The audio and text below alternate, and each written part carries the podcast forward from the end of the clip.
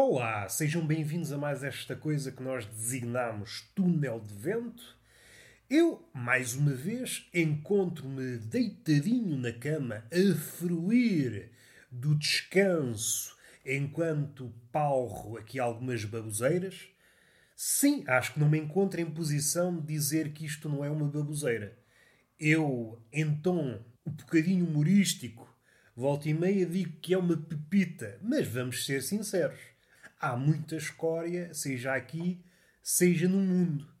Se o mundo, assim a traços gerais, é um viveiro de merda, acho que era um bocadinho pretencioso da minha parte achar que este podcast era a única pepita no meio de tanta merda, a única coisa que reluz no meio da escória. Seria muito pretencioso. E às vezes uma pessoa vai por aí. Sinto-me frágil, sinto-me carente e dado que ninguém me massaja o ego, tem que ser eu a massajar-me. Parece-me um negócio lucrativo e o pessoal anda, anda um bocadinho desatento. O que é que acham da coisa? Abrir salões de massagens dedicados à massagem do ego. A pessoa deita-se numa marquesa e o massagista não lhe passa a mão pelo pelo. Não, senta-se ao lado dele e começa a elogiá-lo. 20 ou 30 minutos de elogios.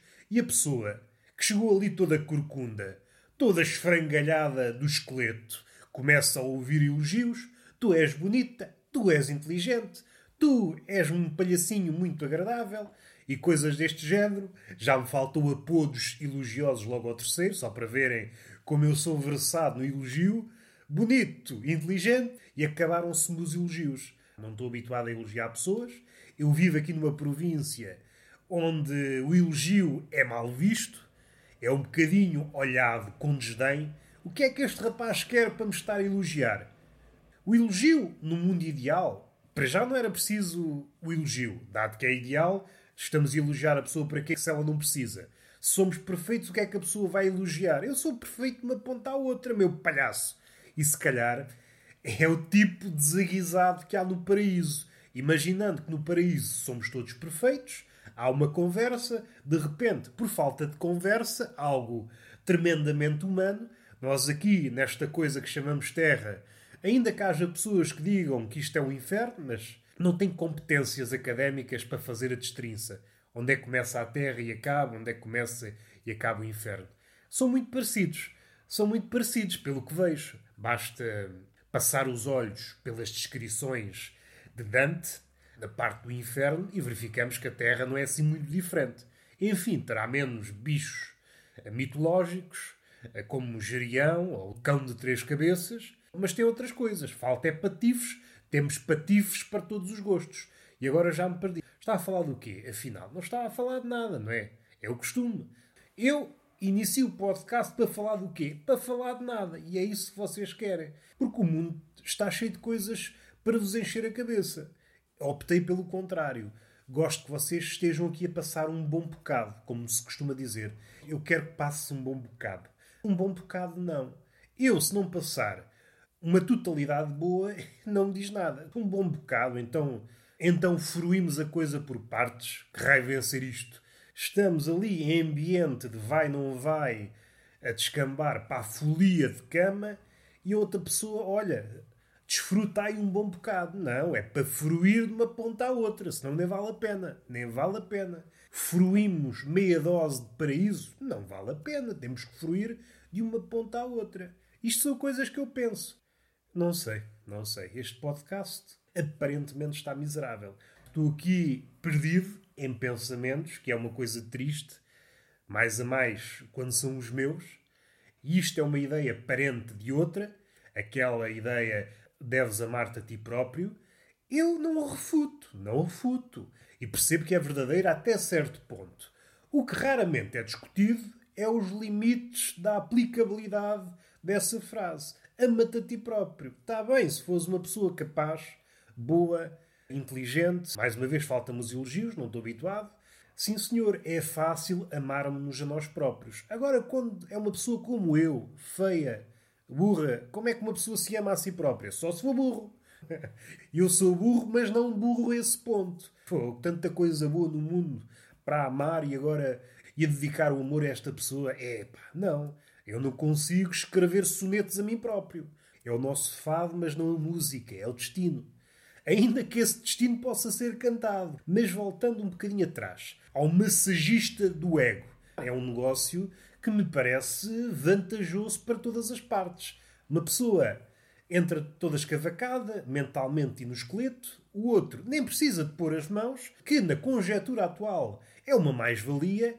O massagista fala-se pouco, pertence ao grupo de risco, tem que jogar as mãos à pessoa. Pelo menos, parece-me, não vai pôr umas luvas, tornando-o assim uma das pessoas com mais probabilidade de apanhar Covid. Não há ninguém com um pingo de lucidez, já não peço mais. Eu não estou a pedir meia garrafa de lucidez.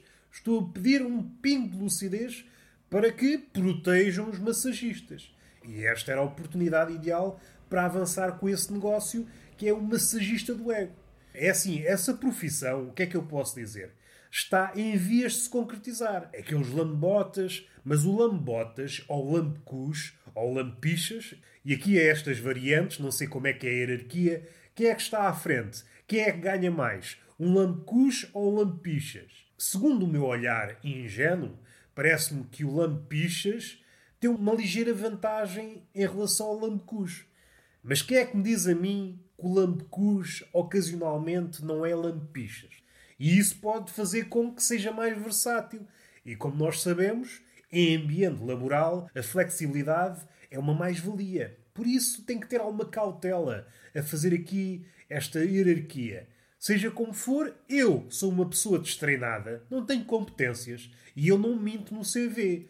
Há essas pessoas, quando estão à procura de trabalho, põem no CV. Sou um lambecus. E o empregador olha para aquilo. Sim, senhor, era mesmo que esta empresa estava à procura.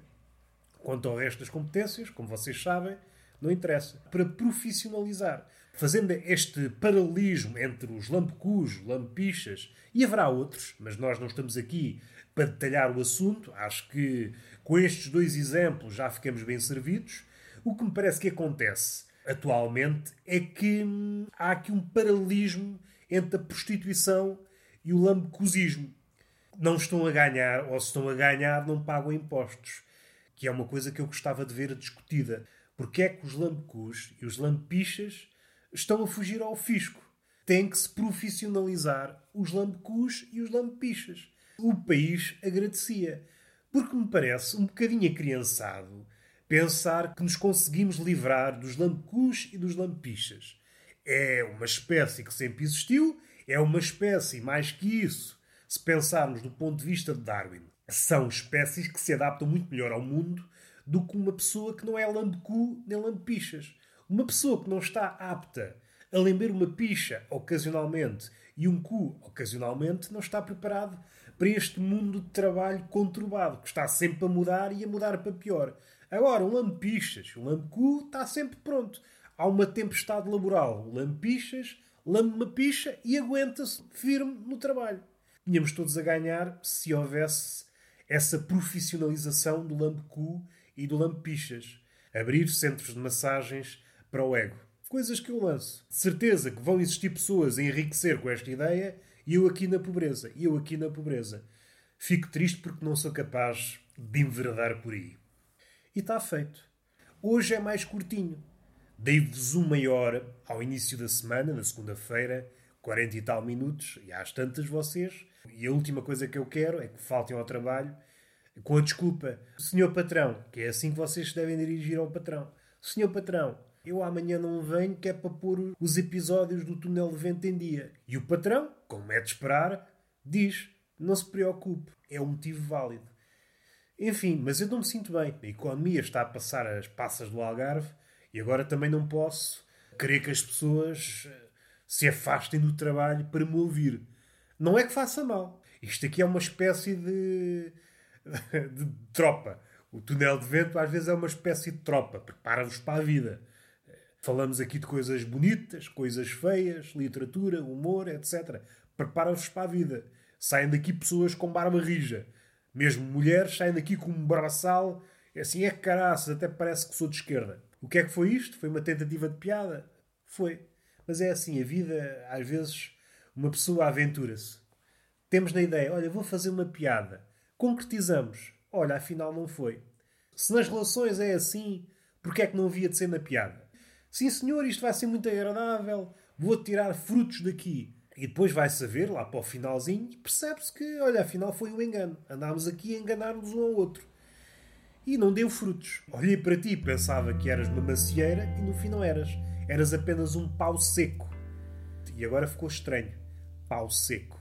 E finalizamos o podcast. Beijinho na boca e palmada pedagógica numa das nádegas. Até à próxima.